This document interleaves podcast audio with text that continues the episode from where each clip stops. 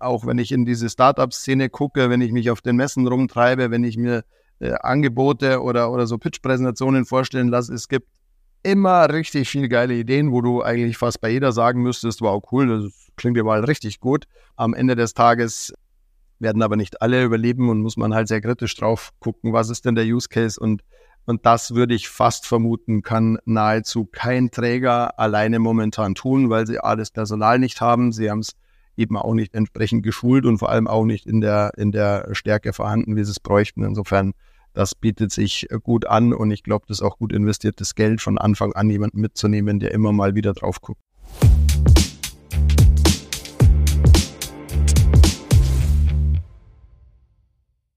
Herzlich willkommen bei Pflege Digital, dem Digital-Podcast für die Pflegebranche. Ich habe mir heute den Stefan Bahls eingeladen. Er ist auch ein erfahrener Unternehmer, äh, der eine, ja, mittlerweile der bekanntesten IT-Beratungen, IT-Dienstleistungsfirmen der Sozialwirtschaft gegründet hat, nämlich Digatus. Ja, erstmal Stefan, schön, dass du da bist und dir die Zeit nimmst. Ja, hallo Christoph. Herzlichen Dank für die Einladung. Ich freue mich, dass ich hier bin. Ja, äh, äh, Stefan, ich hatte, vielen Hörern ist es ja bekannt, auch ursprünglich mal äh, die Idee gehabt, einen IT-Dienstleister für die Pflege, für die Sozialwirtschaft zu gründen. Äh, habe das äh, ordentlich gegen den Baum gefahren, äh, weil ich eben entsprechend grün hinter den Ohren waren. Wie kam es denn, dass es bei dir besser gelaufen ist? Was hast du denn vorher gemacht?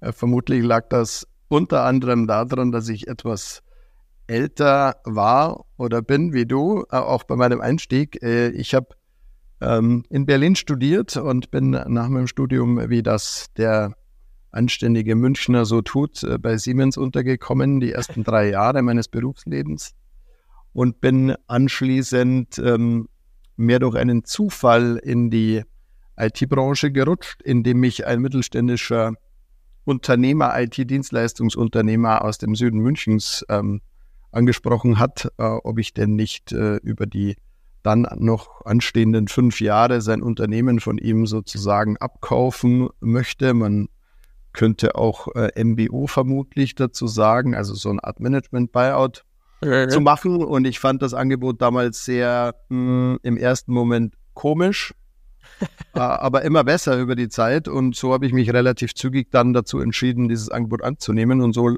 bin ich dann sechs Monate später eben im Mittelstand und in der IT gelandet und ähm, habe dann äh, in den darauffolgenden Jahren ähm, zehn Jahre in der Alga-Gruppe verbracht. Ähm, der ein oder andere kennt äh, die Alga SE, ein größerer IT-Dienstleister, auch aus München, börsennotiert. Und ähm, nach den zehn Jahren, äh, glaube ich, war ich dann so weit äh, und mit so viel Erfahrung ausgestattet, dass ich das Digatus-Abenteuer gewagt habe, also im Januar 2015.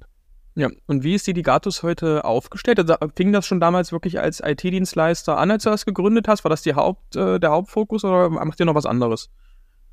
Nee, exakt. Also der Fokus war von Anfang an, einen, einen Dienstleister aufzubauen mit einer starken Beratungssäule, aber eben auch sukzessive mit einer klassischen Systemhaussäule. So sind wir heute auch aufgestellt. Also wir haben eine Beratungseinheit sozusagen als eigenständige GmbH organisiert und wir haben eine Systemhaussäule, die, die Gatus Tech GmbH als sozusagen Technologie- oder Systemhaussäule und ähm, können damit aus meiner Sicht die gesamte Wertschöpfungskette von tatsächlich angefangen klassischen Beratungsprojekten bis hin zum Arbeitsplatz, Rechenzentrums, Netzwerkbetrieb äh, vollständig abdecken. Und äh, das wird auch weiter die Stoßrichtung bleiben. O gewisse Spezialisierungen finden dann halt eben technologischerseits oder eben über gewisse Branchenausrichtungen statt. Und eben eine Branche davon ist ähm, durch Zufall, muss man sagen, ähm, relativ zügig nach der Gründung die Sozialwirtschaft. Ja, wie kam es denn eigentlich dazu? Also wie, wie kam es zu diesem Zufall?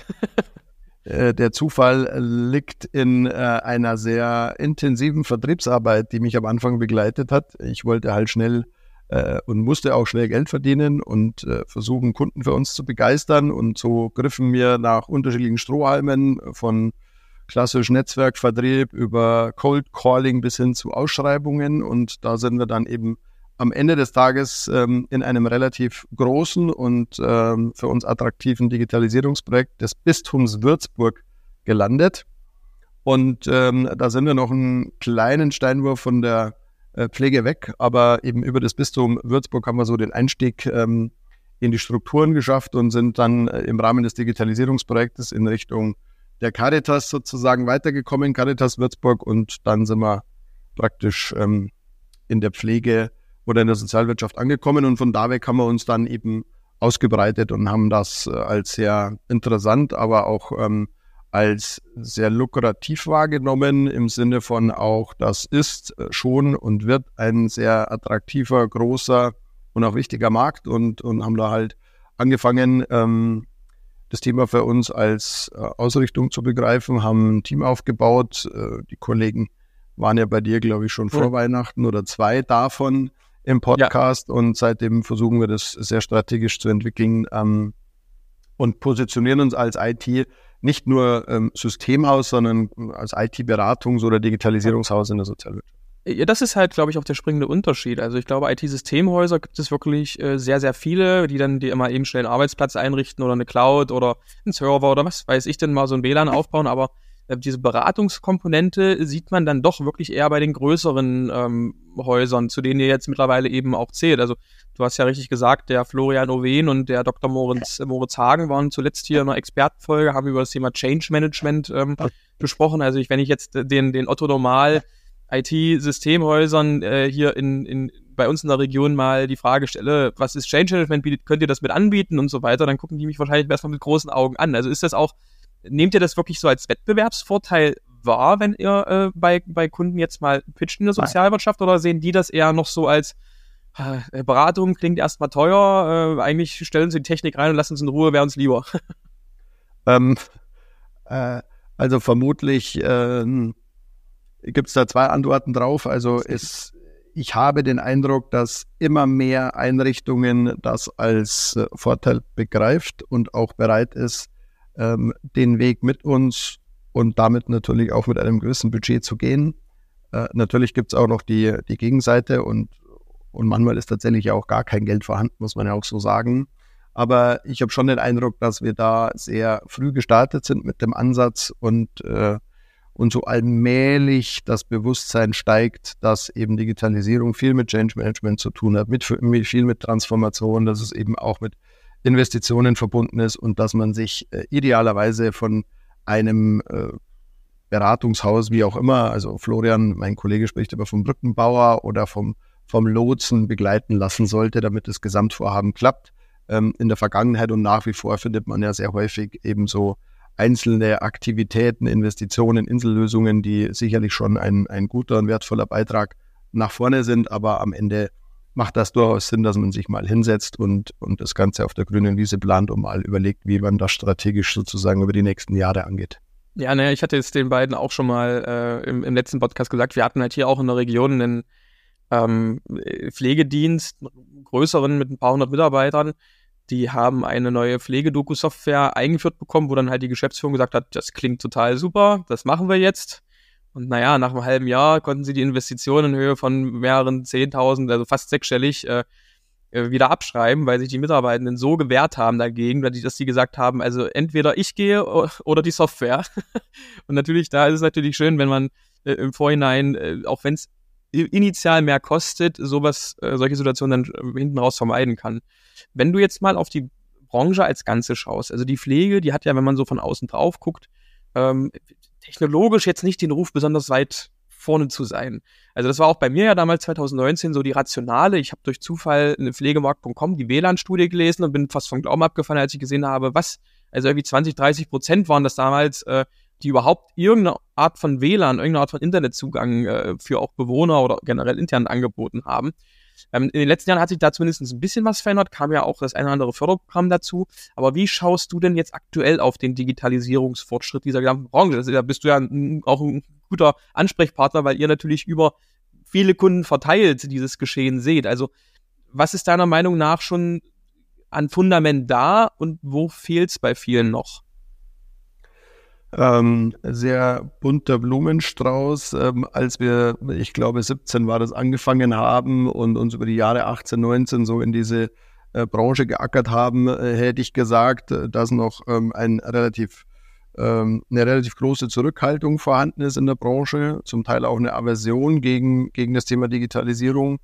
ähm, und vor allem ein riesiger Investitionsstau. Über die letzten Jahre hat das alles, ähm, hat sich das alles sehr positiv entwickelt. Also ich glaube, die, die Wahrnehmung, dass man was tun muss, dass Digitalisierung kein Schreckgespenst ist, sondern durchaus den Pflegealltag erleichtern und auch verbessern kann ähm, und auch an dem Problemchen der Branche ähm, mithelfen kann als, als Lösungsbaustein, als wichtiger Lösungsbaustein, glaube ich, das das Bewusstsein ist allmählich vorhanden, der Investitionsstau löst sich langsam, äh, es werden Gelder investiert. Ähm, aber wie ich sagte, der, der Blumenstrauß ist noch relativ bunt. Also du, du hast Einrichtungen, äh, da fängst du halt sehr stark infrastrukturlastig an. Das hat ehrlicherweise auch wenig mit Digitalisierung zu tun. Da geht es darum, dass die Einrichtung ins Netz kommt, dass die Zimmer mit WLAN ausgestattet sind. Also Basis-IT-Arbeiten, dass äh, auch die entsprechenden Stationszimmer etc. mit vernünftiger IT ausgestattet sind, mit mobilen Geräten und so weiter, ähm, eben auch softwareseitig was getan wird. Und es gibt tatsächlich Einrichtungen, meistens halt größere oder kommunal äh, öffentlich finanzierte, die tatsächlich schon sehr innovativ unterwegs sind und auch viele Digitalisierungsschritte vollziehen. Und äh, das für uns natürlich ähm, sehr, sehr spannend, weil wir da von Anfang an dabei waren. Deswegen ähm, wäre sozusagen so unser Wunsch auch die nächsten Jahre, dass wir uns so als Digitalisierungsberater, als Brückenbauer, als, als digitaler Lotse verstehen, weil der Markt im Moment unwahrscheinlich viele Innovationen hervorbringt, äh, unwahrscheinlich viele Produkte, hardware-seitig, software-seitig. Und ich mir ähm, äh, absolut vorstellen kann, dass die äh, einzelnen Einrichtungen und ähm, Häuser völlig überfordert sind und nicht genau wissen, wie, wie, wie sollen sie denn jetzt mit dieser Vielfalt umgehen, was existiert denn morgen noch, was ist mit, mit welcher äh, Software oder welche Hardware mit welcher Hardware äh, entsprechend ähm, kompatibel und, und einsetzbar. Insofern, ähm, da, das ist im Moment so ein bisschen die, die Problemstellung, die ich sehe. Was grundsätzlich, glaube ich, vorhanden ist, ist das Bewusstsein, dass es idealerweise schon mit einem gewissen äh, Change Management Anteil oder zumindest mit einer Begleitung ähm, besser ist als ohne. Ganz ja, ich glaube, das Problem ist ja auch neben der Finanzierung, dass das Know-how in den Einrichtungen und den Trägern äh, eben nicht wirklich verfügbar ist. Deswegen setzt man ja eben auch auf, auf beratende Unternehmen wie euch. Und es gibt noch nicht so diesen, den Blueprint für so eine digitale Pflegeeinrichtung, habe ich das Gefühl. Es gibt noch nicht die ausdefinierten Best Practices, wo du sagst, okay, äh, hol dir das, das, das, das, das und dann hast du schon mal 80 Prozent abgedeckt und die restlichen 20 Prozent, die kannst du dann hinten raus noch irgendwie austüfteln mit einem Berater zusammen. Also es gibt ja noch nicht so, so, so, so einen Digitalisierungsbaukasten, so wirklich. Und ich meine, wenn du auch mal dir Care for Innovation und Co. anschaust, du bist ja auch in der Startup-Szene ähm, einigermaßen äh, blickig über deine Mitgliedschaft beim Care Venture Circle ähm, da gibt's ja, alleine in Care for Innovation sind halt knapp 100 Lösungen zum Beispiel drinne für die verschiedensten Sachen. Da kann ich mir halt auch vorstellen, wenn da so ein Otto-Normal Einrichtungsleiter, Leiterin draufschaut, äh, die weiß ja gar nicht, wo sie anfangen soll. Exakt. Also das ist das, was ich sagte. Ich glaube, da ist es unwahrscheinlich wichtig, dass, äh, dass man frühzeitig jemanden einbindet, der das vermeintlich kann. Ähm, ob wir das sind, äh, das weiß ich nicht. In jedem Fall beschäftigen wir uns sehr intensiv äh, mit dem Thema und meine Kolleginnen und Kollegen versuchen auch äh, immer wieder äh, neue Lösungen auszutesten, am Markt zu testen, in unseren Projekten äh, zu testen, ähm, zu pilotieren, so dass wir, glaube ich, einen ganz guten Überblick haben, was geht, was ist gut, was ist schlecht ähm, und, und was ist auf den jeweiligen Use Case eben anwendbar. Das hat, ähm, und ich bin da jetzt äh, tatsächlich kein tiefer Experte, aber so wie ich das mitbekomme, hat es ja auch viel damit zu tun, ähm, wo ist die Einrichtung, wie groß ist die Einrichtung, ähm, was für äh, entsprechende Pflegedienstleistungen bietet es ja nun vor allem auch, wie alt sind die Gebäude oder wie neu, also wo das hervorragend funktioniert, auch bei uns. Bei ein, zwei Kunden, die Neubauten planen, da kannst du natürlich ganz toll auf dem Reißbrett schon von vornherein digitale Helferlei mit einplanen. Die kannst du entsprechend schon äh, im Gebäude mit verbauen. Wenn du in, in fürchterlich alte Einrichtungen kommst, dann ist das halt immer ein Aufwand, weil an gewissen Stellen vielleicht kein Strom vorhanden ist oder, oder vielleicht auch kein Netzwerk oder kein Empfang. Also ähm, das spielt schon eine große Rolle. Aber ich gebe dir absolut recht, ähm, geht mir auch so. Ähm, auch wenn ich in diese Startup-Szene gucke, wenn ich mich auf den Messen rumtreibe, wenn ich mir äh, Angebote oder, oder so Pitch-Präsentationen vorstellen lasse, es gibt immer richtig viel geile Ideen, wo du eigentlich fast bei jeder sagen müsstest, wow, cool, das klingt ja mal richtig gut. Ähm, am Ende des Tages ähm, werden aber nicht alle überleben und muss man halt sehr kritisch drauf gucken, was ist denn der Use Case und und das würde ich fast vermuten, kann nahezu kein Träger alleine momentan tun, weil sie alles Personal nicht haben. Sie haben es eben auch nicht entsprechend geschult und vor allem auch nicht in der, in der Stärke vorhanden, wie sie es bräuchten. Insofern das bietet sich gut an und ich glaube, das ist auch gut investiertes Geld von Anfang an jemanden mitzunehmen, der immer mal wieder drauf guckt zumindest. Hm. Siehst du denn bei den Anfragen und bei den Projekten, die ihr aktuell umsetzt, gewisse Trends, was Technologien angeht? Also gibt es Sachen, die ihr besonders häufig derzeit, ich sag mal, umsetzt? Also ich sag mal, eine Migration in die Cloud zum Beispiel oder sind es wirklich noch die klassischen WLAN, äh, flächendeckende WLAN-Projekte oder gibt es da ganz andere Sachen, die gerade wirklich sehr bei eurer Pflegesparte nachgefragt werden? Also ich würde sagen, grundsätzlich, ähm, was Infrastruktur angeht, ist es sehr breit gefächert. Alle Standardthemen, Cloud-Migrationen kommen immer mehr auch in Betracht. Äh, war lange Zeit ähm, äh, mein Empfinden zumindest war man da skeptisch, aber, aber die Dinge, die werden standardmäßig nachgefragt. Man ist bereit, Dinge auch aus den Händen zu geben, ähm, sich helfen zu lassen, sich in die Cloud migrieren zu lassen. Ähm, was äh, das Thema Digitalisierung angeht, äh, habe ich den Eindruck, dass man sich sehr viel mit, mit Prävention beschäftigt, also mit irgendwelchen ähm, äh, Sensorik-Themen, mit, mit Sturzerkennung etc. Ähm, da hilft ihr so quasi auch äh, mit bei der Integration. Ja, also. exakt. Also wir würden ähm, wir würden idealerweise halt schon ganz vorne mit dabei sein ähm, bei der sozusagen strategischen Definition, wo eine Einrichtung digital hin möchte. Aber wir sind dann auch in der Lage, diese ähm, Produkte mit auszuwählen, sie zu pilotieren. Also das tun wir auch bei einigen Kunden, um halt dann mit dem Kunden gemeinsam am Ende über mehrere Produkte hinweg oder Softwarelösungen hinweg die vermeintlich richtige Entscheidung dann und Investitionsentscheidung für den Kunden mitzutragen, zu begleiten, anschließend zu schulen und sie dann eben auch im Sinne eines vernünftigen Change Managements in die Breite zu kriegen. Und das würden wir auch sozusagen softwareseitig für die ein oder andere Softwarelösung tun, dass wir den Kunden eben an der Hand nehmen und ähm, beispielsweise bei der Einführung von Connex Vivendi, wie auch immer, ähm, mithelfen, dass das gut und ordentlich funktioniert. Hm. Ich schreibe ja gerade zum Beispiel basierend auf meinen Gesprächen aus 2023 hier im Podcast am Pflege Digital Report 2024, also so ein kleiner gewagter Blick in die Zukunft. Ähm, Themen, die mich da ähm, so beschäftigen, sind unter anderem, also wo ich denke, das wird in, in Zukunft viel ähm, Einzug in den Einrichtungen in Deutschland finden, sind so Themen wie ähm, Sprachdokumentation, also hier die Kollegen von Voice, die ja zum Beispiel auch eine Integration mit Connex Vivendi haben. Das ist sicherlich ein Thema.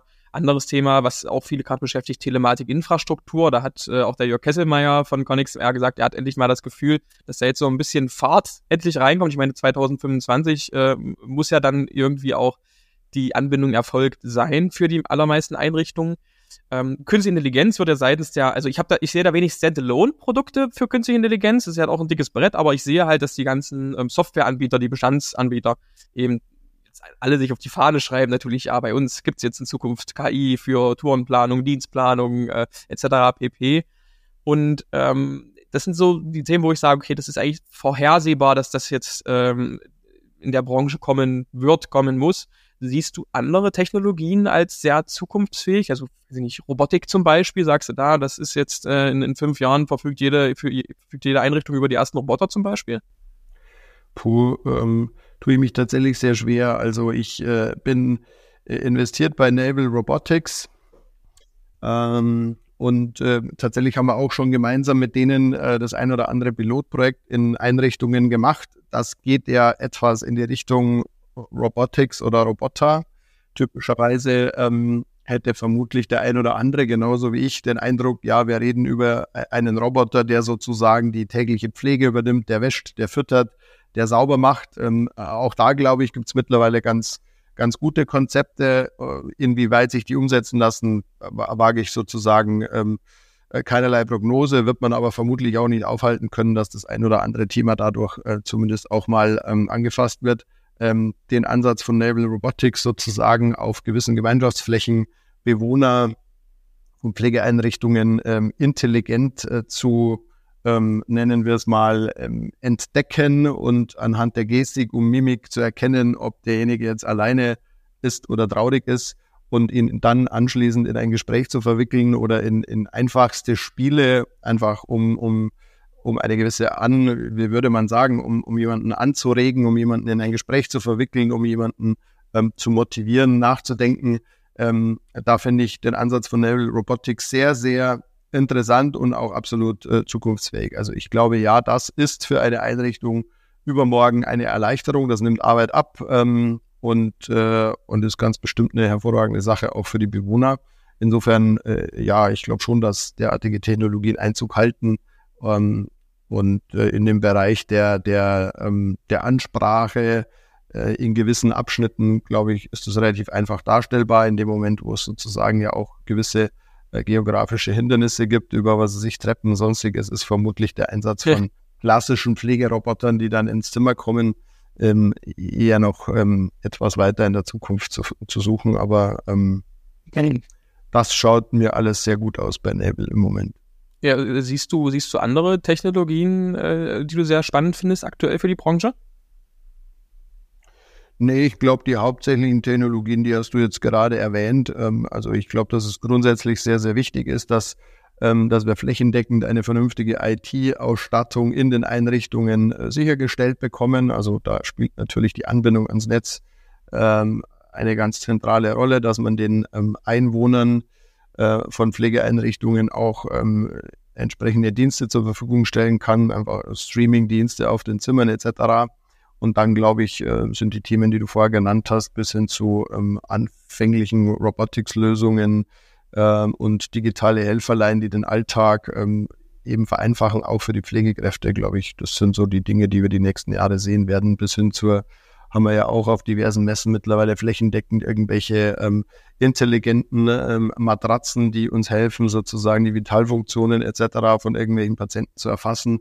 Ich glaube, interessant wird nochmal, was man mit all den äh, Daten, die man da so tut, erhebt und bekommt, was man mit denen am Ende des Tages macht und was man auch am Ende des Tages äh, machen darf damit. Ähm, da entsteht schon nochmal auch ein großer Vorteil und ein großer Markt.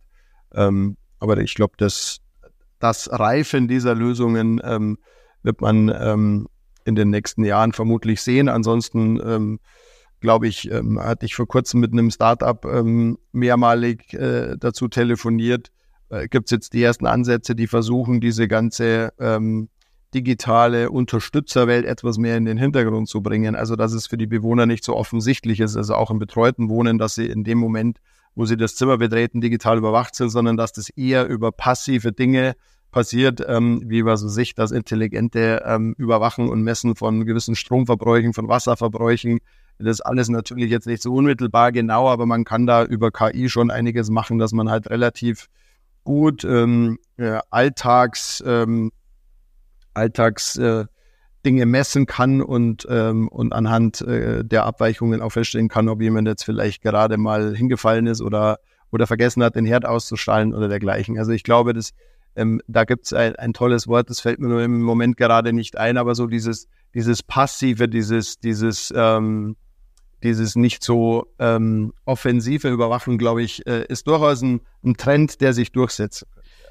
Ja, da habe ich auch letztens auf einer Veranstaltung, ähm, hatte ich auch einen Podcast mit dem Thomas Weiß äh, schon, schon erzählt, ähm, den Gründer kennengelernt. Die nennen sich Weli, die machen im Prinzip genau das. Die, die basierend auf, auf so Smart Meters, also für, für Wasserverbrauch, Stromverbrauch, ähm, lesen die erstmal sozusagen historische Daten ein, schauen, okay, was ist so der Standard? Wie, wie ist normalerweise die Verbräuche normal? und ähm, sie können dann, wenn es denn Abweichungen davon gibt, eben einen, ähm, einen Notruf quasi absetzen oder zumindest mal eine Notification, hey, irgendwie irgendwas ist komisch, der hat heute noch kein einziges Mal die Klospülung bedient, ähm, schau doch da mal vorbei. Also das finde ich äh, auch äh, durchaus sehr spannend. Und zudem gibt es ja noch andere Lösungen, die vielleicht ein bisschen präsenter sind, also so ein Livy zum Beispiel, also so ein Gerät, was man an die Wand packt oder ähm, es gibt ja auch smarte Lampen oder ähnliches, äh, die sind halt immer sehr kostspielig. Also das ist halt immer das, das, das, das eine Thema, wo ich sage, das finde ich sehr schade. Es gibt, hast du selber schon gesagt, so viele tolle Lösungen, also von, von Sensor, Fußböden über ähm, Sensor oder intelligentes Inkontinenzmaterial, intelligente ähm, Betten. Ne? Also war ja hier auch zum Beispiel Wissner Bosserhofer hier, hat das Thema intelligentes Bett vorgestellt. Flächendeckend sieht man davon aber eben noch nichts. Also da hat auch die, die, die Kollegen von der Führergruppe hatten damals gesagt, naja, man muss sich dann halt vor allem in der aktuellen wirtschaftlichen Lage äh, mit den ganzen Gegenwinden, die man da hat, wirklich fragen, brauchen wir das? Brauchen wir das aktuell? Bietet das jetzt schon einen tatsächlichen effektiven Mehrwert für, für unsere Arbeit? Und ich glaube, da fällt das Ganze dann doch immer eher so Sparmaßnahmen ähm, zum Opfer, dass man dann eben sagt, naja, wisst ihr, wir haben noch nicht mal ein flächendeckendes WLAN hier in der Einrichtung, also da bringt mir das intelligenteste Bett gar nichts. Und das war ja auch das Problem, worauf ich damals dann gestoßen bin, als ich meinen tollen IT-Dienstleister für die Pflege gründen wollte. Nein, wir hatten Anfragen. Wir hatten auch erste Kunden und so weiter. Die haben dann gesagt, na Mensch, und eigentlich, wir wollen jetzt ein flächendeckendes WLAN und brauchen das und das und das und das, Bestandsbau. Dann stand auf dem Angebot auf einmal für so ein flächendeckendes WLAN für eine 80 Mann, ähm, also 80 Bewohner-Einrichtung 60.000 Euro. So. Und dann hat man halt von diesen Kunden erstmal nichts mehr gehört. Also da würde mich auch mal interessieren, ähm, na gut, das war damals noch vor der Förderung mit den 40 Prozent über das Pflegepersonalstärkungsgesetz, aber ist das, ist das Thema Refinanzierung bei euch äh, alltäglich? Also kriegt krieg, krieg, man das irgendwie gelöst über ein Fördermittelmanagement oder wie machen die Kunden das bei euch? Weil wie gesagt, Infrastruktur ist ja auch teuer und da hast du noch eben keine intelligenten Sensoren oder Betten oder ähnliches mit dabei. Also aber ist äh, alles völlig richtig, was du sagst. Ich glaube, das ist die am Ende alles entscheidende Frage. Lösungen gibt's. Die einen sind schlechter, die anderen sind äh, besser. Am Ende kostet das alles Geld. Ähm, ich glaube, dass man sich sehr häufig die Frage stellen muss. Insofern finde ich ähm, äh, die, die ähm, Startup Willy beispielsweise sehr gut, weil das alles schon vorhanden ist. Das heißt, du musst nicht aufwendig irgendwelche Sensoren oder ähnliches verbauen oder zumindest nicht in der Masse, weil am Ende jede Lampe, jeder Sensor, alles, was irgendwo an die Wand gebohrt, gehängt, ähm, geklebt, äh, unten reingelegt wird, ähm, wird nicht in der Fläche dauerhaft funktionieren. Es, es geht mal kaputt, es funktioniert nicht. Die können sich nicht flächendeckend behelfen. Dann, dann muss er wieder jemanden haben, der sich darum kümmert. Insofern, also das ist alles ähm, natürlich am Ende noch zu betrachten und auch teuer. Ähm, die Frage, glaube ich, ist eine ganz entscheidende. Ich bin jetzt ähm, nicht sattelfest, was die gesamte Gesetzgebung und was alle Fördertöpfe hergeben, aber was mir immer wieder gesagt wird, ist, dass die fehlende Refinanzierbarkeit einer Investition, die wir typischerweise halt überall haben in der Wirtschaft, also du investierst Geld, damit du besser wirst, damit du schneller wirst, damit du was auch immer optimaler abwickeln kannst, um dir am Ende des Tages eben entweder mehr Geschäft zu organisieren oder Kosten zu sparen, sehe ich tatsächlich im Moment sehr kritisch.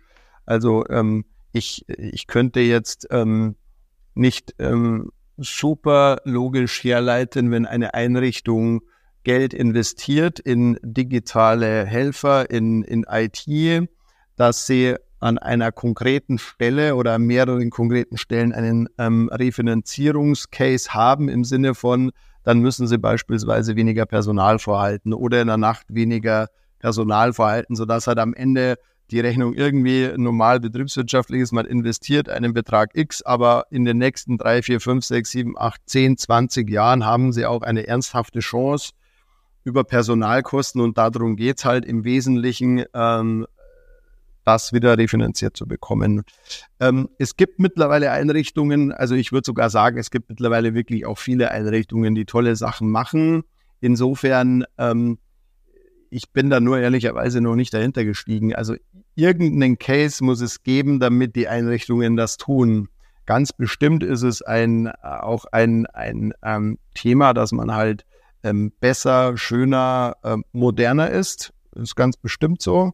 Ähm, also ich will es nicht alles verteufeln, aber vom Grundsatz, glaube ich, sollte sich der Gesetzgeber und sollten wir uns als Gesellschaft oder wie auch immer sich am Ende darum kümmert, durchaus nochmal überlegen, wie geben wir den Pflegeeinrichtungen auch eine valide Chance, dass wenn sie Geld in die Hand nehmen, wenn sie bereit sind zu investieren, wenn sie bereit sind zu finanzieren, wie sie das Geld am Ende des Tages auch wieder verlässlich, ähm, wir haben das Thema übrigens im Moment überall, äh, muss man nur auch mal in die Landwirtschaft gucken, so diese Verlässlichkeit. Wenn ich jetzt mal hm, eine Viertel, halbe Million investiere, wann oder über welchen Zeitraum habe ich garantiert Zeit, das wieder zurückzuverdienen. Das würde jeder von uns so machen. Wenn man jemandem sagen würde, du kannst jetzt 50.000 Euro ausgeben, du hast aber ähm, vielleicht ein Jahr, vielleicht aber auch nur ein halbes Jahr Zeit, um das zurückzuverdienen, dann wird es halt irgendwie schwierig. Äh, also das scheint mir ein großes Thema zu sein. Und ansonsten, damit muss man sich abfinden. Ähm, ich äh, ich habe das auch äh, und sage das auch immer wieder aus, aus einem klassischen Wirtschaftlichkeitsaspekt, ähm, hätte ich das nie also diese Spezialisierung meiner Company in die Richtung nie zulassen dürfen, weil ich in jeder anderen Branche schneller und vor allem auch mehr Geld verdienen kann. Für mich ist das halt auch irgendwie so ein, so ein Herzensthema. Mich hat das halt irgendwie begeistert. Ich, ich hatte ein fürchterlich gutes Verhältnis zu meinen Großeltern. Ich, ich mag, wenn man das so plump sagen darf, ältere und erfahrene Leute. Ich, ich finde, das ist ein Auftrag unserer Gesellschaft, ähm, weil wir alle ja auch davon profitieren, dass unsere Großeltern und Eltern ja auch fürchterlich fleißig waren die letzten Jahrzehnte und dass man sich nicht einfach so abschiebt, sondern dass man sich durchaus überlegt, wie das äh, Altern ähm, eben auch in Würde und mit einem gewissen Anstand und mit einem gewissen Respekt passiert. Ähm, aber ähm, äh, da, wo vielleicht der ein oder andere DAX-Konzern ähm, eine Rundungsdifferenz ansetzt, da beginnt halt die Pflegeeinrichtung zu schwitzen. Du nanntest vorhin eine Zahl. Also wir, wir reden auch in, auch in diesen typischen Projektgrößen eher über ein paar Zehntausend Euro Investitionssumme und nicht über ein paar hunderttausend oder gar ein paar Millionen. Also daran sieht man schon, das ist schon alles sehr kleinteilig und ähm, das ist, glaube ich, tatsächlich eher so die, die Luft, die sie zum Atmen, zum Investieren haben, zumindest was IT angeht. Und das ist ja super, aber es ist ehrlicherweise auch jetzt nichts, womit du irgendwie äh, die Branche aus den Angeln hebst und sagst, in fünf Jahren steht sie anders da. Das muss man nun mal so sagen. Ja, ich meine, du musst ja schauen, du hast ja auch in guten Zeiten irgendwas zwischen zwei und fünf Prozent Umsatzrendite als, als Pflegeheimbetreiber in der stationären Pflege. Das ist schwierig. Also da geht im Prinzip alles, was man äh, eingenommen hat an, an Überschüssen direkt wieder für, für Investitionen in Digitalisierung raus. Ähm, wenn man es denn ernsthaft betreiben möchte und alternativ gibt es noch so ein paar Fördertöpfe. Also ich habe mitbekommen, dann hat hier mal in Rostock zum Beispiel eine Einrichtung ein tolles äh, Förderprogramm für ihr WLAN ausgegraben, worüber sie dann komplett das äh, abbilden konnten. Aber es kann ja nicht sein, dass der Digitalfortschritt einer ganzen Branche von ein paar glücklichen regionalen Fördertöpfen abhängt. Das ist natürlich äh, gerade, wenn man jetzt äh, sich mal anschaut, was da bis 2030 oder gar bis 2050 auf uns zukommt aufgrund des demografischen Wandels, ist, also man muss ja Lösungen finden, die jetzt nicht nur technologischer Natur sind, aber wo eben Technik auch eine Rolle spielt. Und von daher, ja, ich bin gespannt, äh, wie, das, äh, wie sich das entwickeln wird ja, ich hatte vorhin schon kurz an, an, anmoderiert, dass du auch beim Care Venture Circle äh, dabei bist. Du hast auch selber gesagt, du bist in Navel äh, investiert. Gibt es andere ähm, Startups, die du nennen kannst, wo du, wo du auch investiert bist? Also macht dir das, also machst du das rein aus Interesse? Macht dir das Spaß? Ja, exakt. Also ähm, ich, äh, ich äh, hatte damit äh, eigentlich gar nicht so viele Berührungspunkte bis zu dem Punkt, wo wir eben auch gesagt haben, naja, wir müssten uns eigentlich mal etwas mehr den Markt angucken was da für Produkte entstehen, was für Innovationen äh, dort passiert. Und das waren so meine Berührungspunkte. Du nanntest eben Voice beispielsweise und, und andere, die, die da ja relativ ähm, gut eingeschlagen haben und die, die man dann ja auch trifft und ähm, äh, die immer wieder besprochen sind. Und ähm, ich äh, bin äh, in einer weiteren Funktion im Beirat von NuiCare und äh, der Gründer und heutige ähm, Kopf, ähm, der Markus Müller, mit dem ähm, verbringe ich natürlich viel Zeit und der hat mich da irgendwann mal sozusagen an der Hand genommen und hat gesagt, du, ich, ich habe hier, das war Enna, äh, Enna Systems, ähm, ja. ich habe da was, ähm, ich wollte das nur mal zeigen, ist es interessant für dich und und das war so mein erster Berührungspunkt. Ähm, und, ja, waren auch beide äh, schon im Podcast tatsächlich, Enna und, und Nui, also der Markus. ja, sehr gut. Ähm, also mit Markus war ich gerade Mittagessen äh, und da habe ich ihm erzählt, dass ich jetzt los muss in, in deinen Podcast und da hat er mir eben erwähnt, dass er eben auch schon da war. Also am Ende sind es übrigens auch immer wieder die gleichen Protagonisten, die man ja. da so sieht. Ähm, insofern ist auch witzig, dass das so eine kleine Familie ist. Ja, und ich habe Spaß dabei. Ich mache das ähm, ganz bestimmt nicht, um Geld zu verdienen. Also ist natürlich schön, wenn sich irgendwann rentiert, aber ich mache das zum einen, weil es mir Spaß macht, zum zweiten, weil ich ähm, tatsächlich ähm, Inspirationen draus ziehe. Also ob das jetzt Enna ist, ähm, ob das Naval ist, ob das Novail ist, das sind alles ganz hervorragende Gründertypen, mit denen man einfach ähm, querbeet äh, super diskutieren kann. Ähm, es gibt uns die Möglichkeit, auch die Gazus-seitig, dass wir mit diesen Kolleginnen und Kollegen, mit den Gründern ins Gespräch kommen. Wir kriegen einen besseren Eindruck, wir können sie mit zu unseren Kunden nehmen. Ähm, also das hat eigentlich für uns nur Vorteile und tatsächlich ist es nicht so, dass ich es tue, um jetzt, was weiß ich, ähm, meine 50.000 oder wie viel auch immer man am, am Ende äh, initial mal setzt, äh, vervielfachen möchte.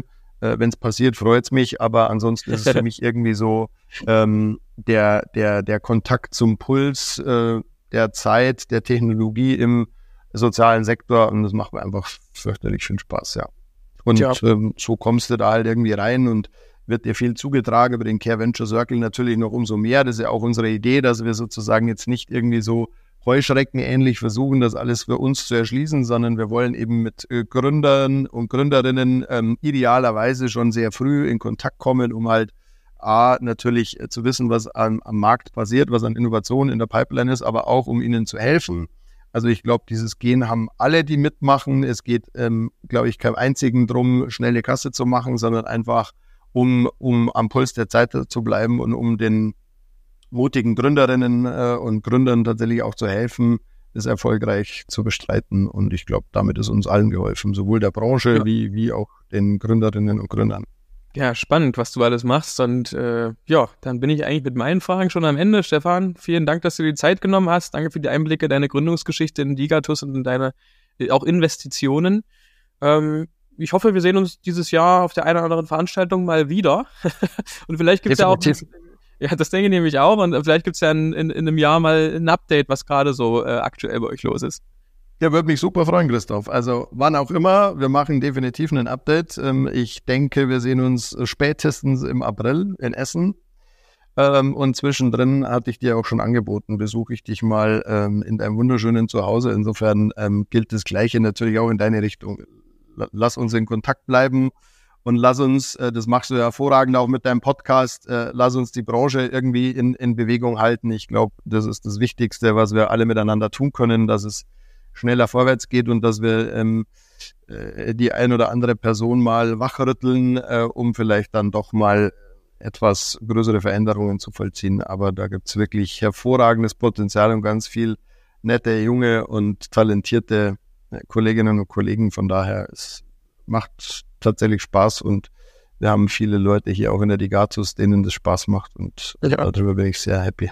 Ja, das merkt man. Aber dann vielen Dank und bis bald. Cool, Christoph, mach's gut. Danke.